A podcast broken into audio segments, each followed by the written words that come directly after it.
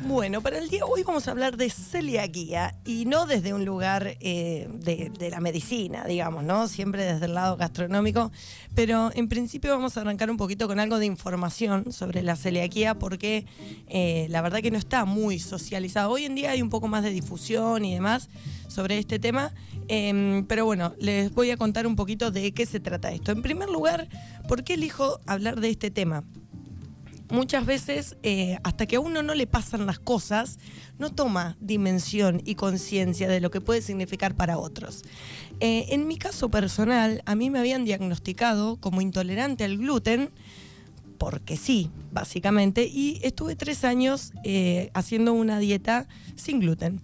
después, bueno, el médico me dijo, che, acá le erraron, vos no sos celíaca, no sos intolerante al gluten, así que, bueno, tuve otro diagnóstico, pero en ese tiempo me di cuenta de que las personas que no podían consumir gluten tenían un montón de limitaciones eh, para conseguir productos, para salir a comer eh, y demás. Em, y no, eh, bueno, esto no es una elección, ¿no? Nadie elige ser celíaco. Este, y falta mucha mm, información y mucha conciencia al respecto. Y yo en ese momento no tenía idea de nada. A mí el médico me dijo, bueno, deja de consumir gluten. Bueno, pero ¿qué? ¿Cómo? ¿A dónde voy? ¿Qué hago? ¿Viste? No tenía ni idea. Yo por suerte estaba en Bahía Blanca, entonces sabía mucho más. Un poquito más. Claro. Eh, pero fui a, CELA, que es una eh, organización de asistencia al celíaco argentina, así está en todo el país y en Bahía Blanca hay eh, una sede que son personas todas celíacas que se juntan para, bueno, charlar diferentes cuestiones y demás y también como una especie de, compañía ahí que se hacen entre los celíacos, eh, que me sirvió mucho porque, mm, no sé, un montón de cosas que yo no sabía, que las aprendí ahí, eh, me sirvieron un montón, no solo para mi trabajo, sino también para mi alimentación, ¿no? Eh, en este caso también invito, si del otro lado hay oyentes celíacos o familiares o amigos de celíacos que nos cuenten también un poco de su experiencia. Em, en primer lugar, bueno, decir que la celiaquía es una intolerancia permanente a las proteínas del trigo, avena, cebada y centeno, o sea, el TAC, trigo, avena, cebada y centeno que son comúnmente llamadas gluten, que afecta a las, a las personas con predisposición genética. Esta condición puede aparecer en cualquier momento de la vida, desde que se incorpora el gluten a la alimentación hasta... Puede venir en cualquier momento. Exactamente. En Argentina se estima que una de cada 167 personas adultas son celíacas, mientras que en la niñez la prevalencia es aún mayor. Una de cada 79 niños son celíacos. El único tratamiento efectivo para la celiaquía es mantener una alimentación libre de gluten de por vida. Claro, no hay una pastillita mágica.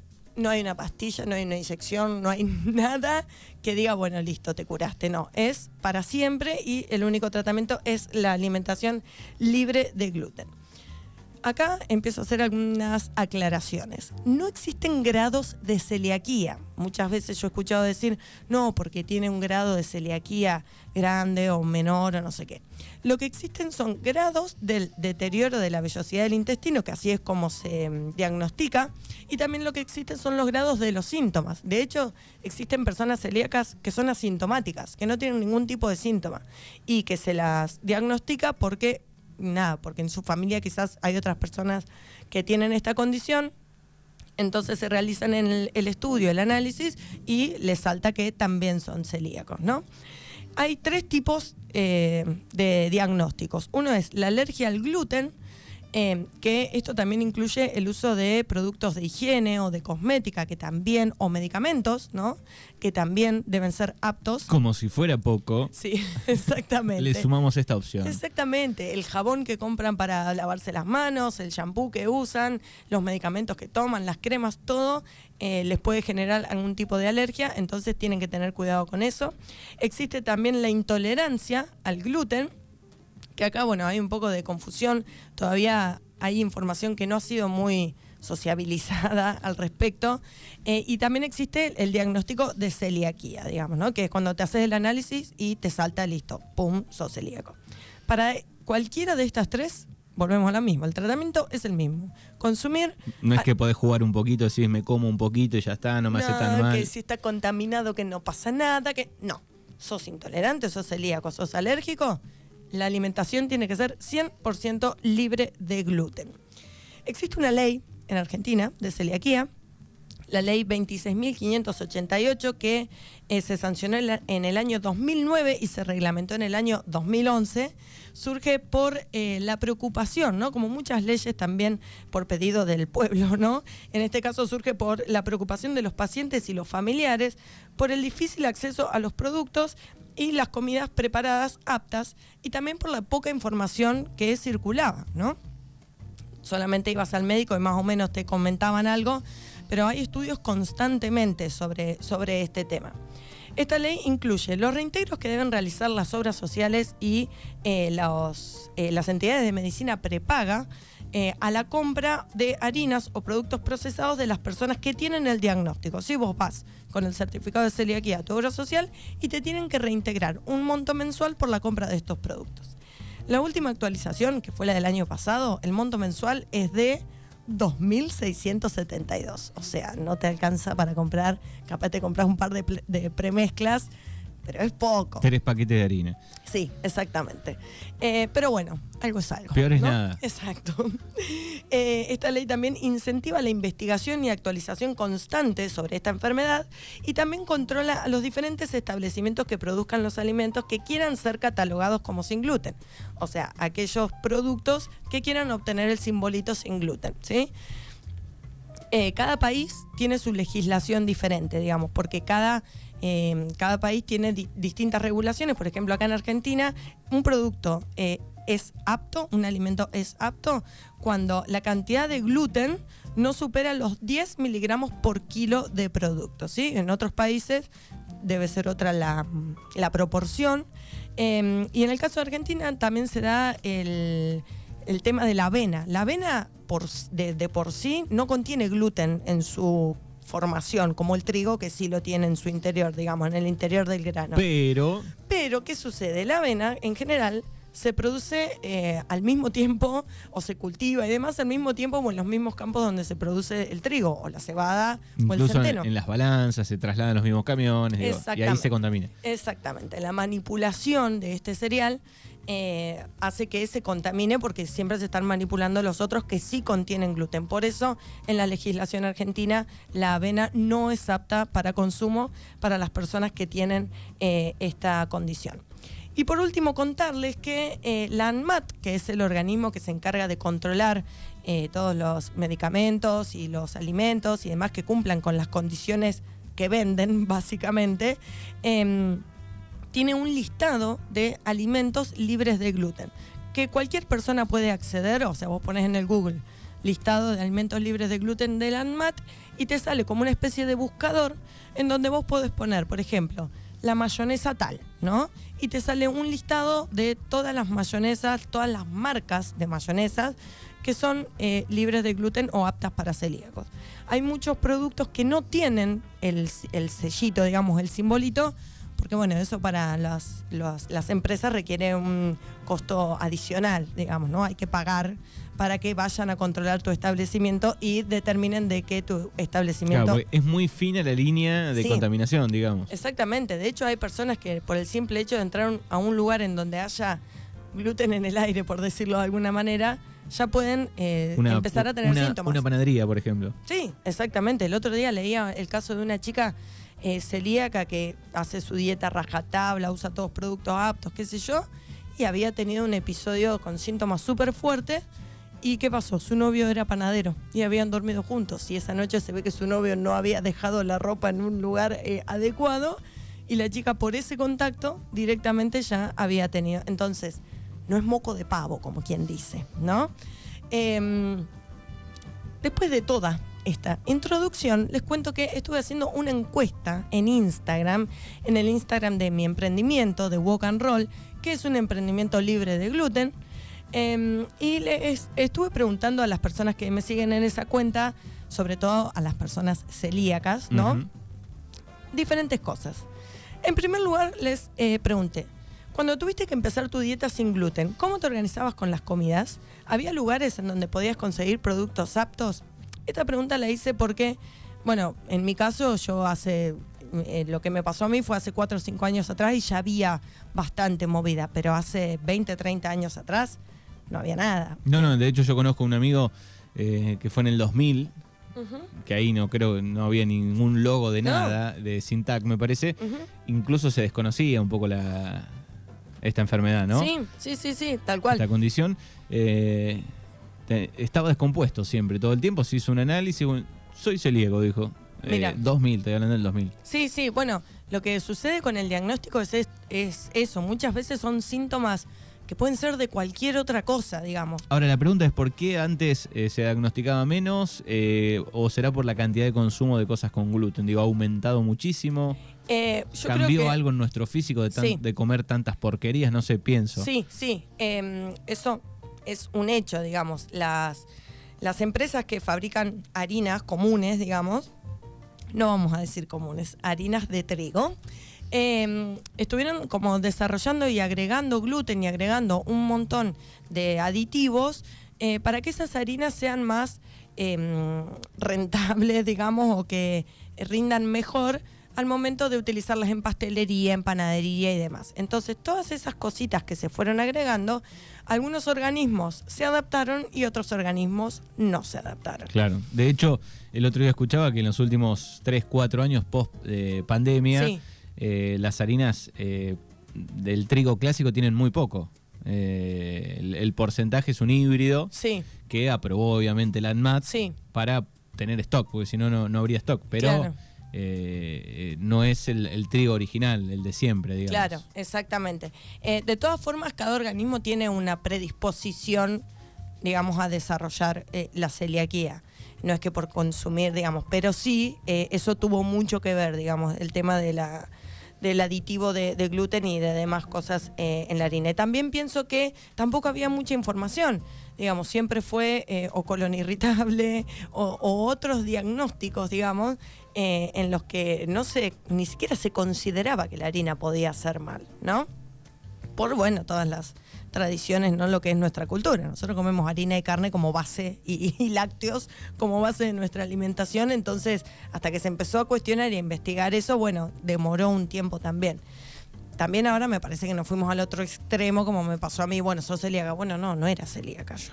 Entonces, también... Es como volver, ¿no? Qué lindo volver de eso. Ay, Dios, sí, la verdad que sí. ¿Cuántos estarían esperando o se van a hacer el estudio de nuevo? Decir, che, a ver, realmente soy celíaco. Ay. Y, y qué lindo de ser volver a, a poder consumir libremente productos, ¿no? Sí, yo... Aunque hace muy bien igual dejar Sí, algunos, ¿no? Sí, cualquier persona que deja de consumir harinas eh, con gluten se siente mejor, digamos. Eso es un hecho.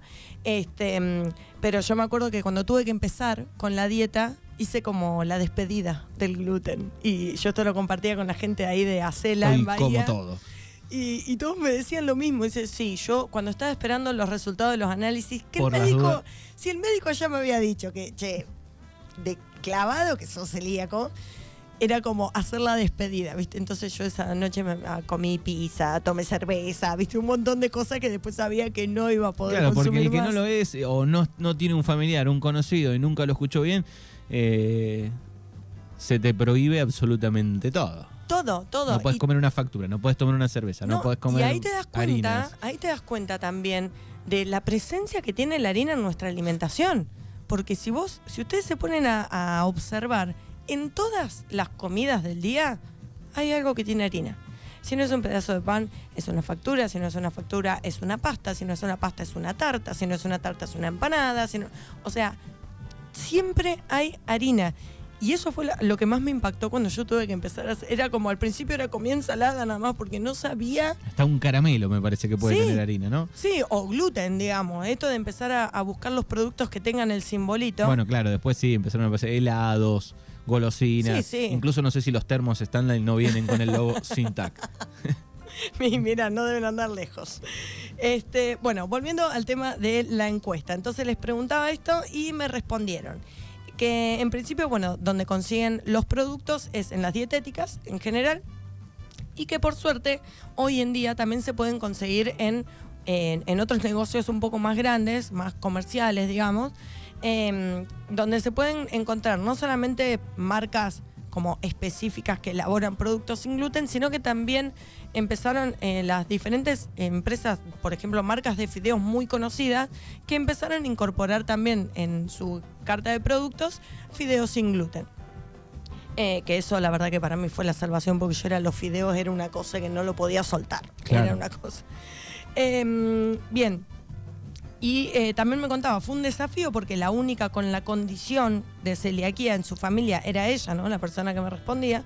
Eh, así que eh, tiene que cocinar como todo muy pensado, muy organizado para ella. y después otra persona me respondió que al principio empezó a hacer cursos para aprender a manejar las harinas sin gluten. Yo me acuerdo que en ese momento mi madre se puso la 10, se puso la de Messi y empezó a hacer cursos de todo tipo de panadería, de pastelería, de pasta, de esto, de lo otro, y me cocinaba un montón de cosas espectaculares, eh, pero que bueno, que es todo un mundo nuevo, porque no es lo mismo manipular una harina que tiene gluten a la que no tiene. Digamos, hay que, en, en gastronomía el gluten para nosotros en las masas significa elasticidad, esponjosidad, y todo eso no lo vas a tener. Entonces tenés que empezar a incorporar otras cosas y empezar a rebuscártela para obtener un producto más o menos similar. Claro, qué eh, difícil. Sí, y también debo decir, no es lo mismo. O sea, todo bien, sí, todo vengo que me digan, ay, ahora tenés un montón de opciones, ay, pero si ahora conseguís un montón. Sí, pero no es lo mismo comerte un pebete o un pan de panadería recién hecho. Claro, no, cambia, cambia mucho el sabor, ¿no? Todo bien, yo valoro mucho el laburo que hacen las personas que se dedican a esto y hay un montón de cosas que son riquísimas y que están espectaculares pero no me vengan a decir que es lo mismo porque no es lo mismo. A mí la comida me duele un montón. Yo si pude dejar las harinas, la verdad, puedo hacer cualquier cosa. Bien. En segundo lugar les preguntaba, si tenías algún evento o alguna juntada o lo que sea, ¿había comida disponible para vos o tenías que llevarla? ¿Rechazaste alguna vez alguna invitación o fuiste más tarde por esa razón? Y lo que me respondían era em, una persona que estudia en Bahía Blanca, y que eh, cuando es el momento del break, digamos, del, recreo, eh, hay una mesa que es exclusiva sin gluten, en donde ella puede ir eh, a consumir cualquier cosa de forma tranquila. y también me contaba que tuvo de ese tipo de situaciones y que tenía que llevar su tupper de comida sin gluten y sin carne, en el caso de ella que también consume sin carne, ¿no? Eh, después otra persona me contaba que, bueno, al principio costaba un montón y tenía que llevarse, pero que ahora siempre hay una opción para ella, digamos. Es un poco lo que hablábamos en la columna de veganismo, tiene un poco que ver. Acá también hacer una aclaración. En general, los veganos y los celíacos en medio todo lo mismo. Bueno, no, no es lo mismo. Digamos, la celiaquía es una condición de salud. Nadie elige ser celíaco. El veganismo ya pasa por otro lado. Em, así que empecemos a diferenciar un poco eso. Y en tercer lugar les preguntaba si suelen salir a comer afuera, qué tanto les cuesta conseguir opciones aptas para su tipo de alimentación. Y me respondían que, bueno, al principio era complicado, pero que ahora tienen más facilidad en algunos lugares. Eh, después me respondían, salgo, pero cuesta muchísimo. Em, eh, te ofrecen, eh, hay muy pocos lugares que tienen opciones, o las opciones que te ofrecen son ensaladas o papas fritas, que muchas veces tampoco te aseguran que no tengan contaminación cruzada. Claro, es muy difícil, digo, para el restaurante, pub, eh, lugar de comida. Eh, porque prácticamente tenés que tener una habitación aparte, ¿no? Exactamente. Cerrada del, resto de, lo otro, ¿no? Sí, exactamente. Eh, acá les quiero contar una cosa. El gluten no es un virus, no es una bacteria, ¿sí? Es una proteína. Es como una mini, mini micropartícula de harina, podríamos ponerlo en estos términos, que con una buena limpieza, ¿sí? el gluten se elimina. Entonces, si por ejemplo yo hice una, un salteado, ¿no? Al wok, por ejemplo, en mi caso, pongo el ejemplo, con fideos comunes, ¿no? Fideos de harina de trigo, perdón. Si yo ese wok después lo lavo bien, ¿sí? Lo, lo, lavo, lo lavo, lo lavo y elimino cualquier resto de gluten que pueda quedar, hasta la más mínima costra que pueda llegar a quedar pegada, ese mismo utensilio después lo puedo utilizar para elaborar una preparación sin gluten. Esto lo digo, me lo dijeron desde Acela, digamos, ¿no? Porque era también mi preocupación. Al momento de cocinar, ellas me decían, ¿vos dónde trabajás? Bueno, yo trabajo en tal lugar. Me dicen, y cada vez que realizan un salteado, ¿Lavan el wok? Sí, todo el tiempo. Bueno, listo, entonces nosotros podemos ir a consumir. Claro, sí, sí. Eh, sé de otro caso también, por ejemplo, que en el primer tiempo compartieron en algún momento la cuchara del dulce. Bueno. en el pan. El famoso, sí. Y terrible. Bueno, el que va a mojar el pan en la salsa y después esa salsa la persona celíaca ya no la puede consumir porque mojaste el pan. Sí, sí. Digamos, son cuidados que hay que tener en cuenta, que no es difícil, que sí se necesita mucha atención eh, y mucha organización dentro de una cocina para poder elaborarlo, pero no es eh, muy difícil. Em, me ha pasado también de salir a comer y que me hayan cobrado un extra por pedir un menú sin gluten. O sea, en la carta tenían opciones eh, con gluten y opciones sin gluten. Pero te cobraban más. Te cobra, en mi caso me habían cobrado 300 pesos más simplemente por pedir sin gluten. Es como los que te cobran en el Rapipago un poco más. Pero ¿qué, les pasa, chicos? O sea, yo no elijo tener este tipo. Yo por mí me clavo la pizza que tenés ahí, ¿no? Bueno, no puedo. No, no estoy eligiendo, digamos. Entonces, eso también eh, está bueno tener en cuenta. Está este mito de que la comida sin gluten es más cara. Bueno, sí, hay productos que son, eh, si vos comparás un paquete de fideos con gluten y uno sin gluten, sí, hay una diferencia. Pero se va estabilizando hoy en día. Sí, totalmente. Y existen un montón de opciones. Hoy en día vos vas a las dietéticas y tenés muchísimas, eh, muchísimos tipos de harinas que se pueden usar, que se puede elaborar, pero si no tenés mucha idea de cómo hacer una masa para pasta o hacer una masa para pan casera o lo que sea, vienen también muchos productos congelados que se consiguen acá en Darreira. No necesitas irte muy lejos. ¿sí? Entonces, sugerencia para los restaurantes, para los colegas, se puede tener en un freezer apartado, ¿sí? un freezer especial, tartas, pizzas o prepisas, eh, vienen empanadas, vienen panes, vienen un montón de cosas, perdón, que vienen eh, congeladas y que teniendo un hornito no necesitas mucho, porque tampoco es que, eh, no sé, bueno, desconozco, eh, sé que hay muchas personas celíacas acá en Darregueira, pero no es que si tenés 20 lugares, tenés 20 lugares no se va a llenar los 20 de Exacto, no son la mayoría, pero entonces con un hornito eléctrico que vos tengas especial para los productos sin gluten y un freezer, listo. O sea, es tener el cuidado de lavarse las manos cada vez que lo vas a manipular, de que las tablas y los cuchillos que usen estén súper limpios o lo ideal sería que sean específicos eh, para, esos alimentos, ¿sí? Es meterle un toque de onda, es lo mismo que decíamos con los veganos, ¿sí? Es meterle un toque de onda, informarse. En los cursos de manipulación de alimentos, que una de las chicas que me respondía en las encuestas no es celíaca, pero es colega, Ara, le mandamos un beso. Em, y muchas veces de, nuestro lado, también pasa que uno se quiere capacitar a veces o quiere tener más información y los cursos de manipulación de alimentos no te brindan esta información de forma detallada.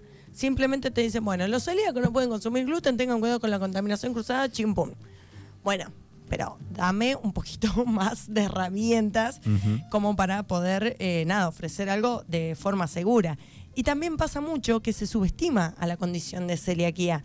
Yo recuerdo en el lugar en donde yo trabajaba en Bahía, tenía un compañero que cada vez que venían y nos pedían, che, este sushi tiene que ser sin gluten, ¿qué significaba? Que teníamos que limpiar toda la mesada, limpiar las tablas y demás, y realizarlo en el momento. Y mi compañero decía, oh, qué hincha pelota. Como si fuese a propósito, ¿viste? Y esta, esto está muy instalado también, porque sí, obviamente requiere un trabajo extra, pero la persona celíaca tiene el mismo derecho de comer algo rico como la plancha la tienes que limpiar igual. Sí, obviamente, obviamente. Eh, en, el, en el trajín del, de un servicio de, restaurante, por ahí es como medio que te entorpece un poco por los tiempos. Pero en ese caso te conviene tener un lugar preparado aparte, me parece. Exacto. Para no andar este, cortando clavos ni perdiendo tiempo. no, no, eso es lo ideal, olvídate. Pero si tenés, insisto, si tenés la, la atención que se requiere, se puede hacer, se puede hacer tranquilamente. Bien, y por último, em, les, les preguntaba que, bueno, hace mucho tiempo que se empieza a hablar y a concientizar un poco más sobre este tema, pero les preguntaba si sentían que la información que circulaba alcanzaba o faltaba un poquito más, ¿no?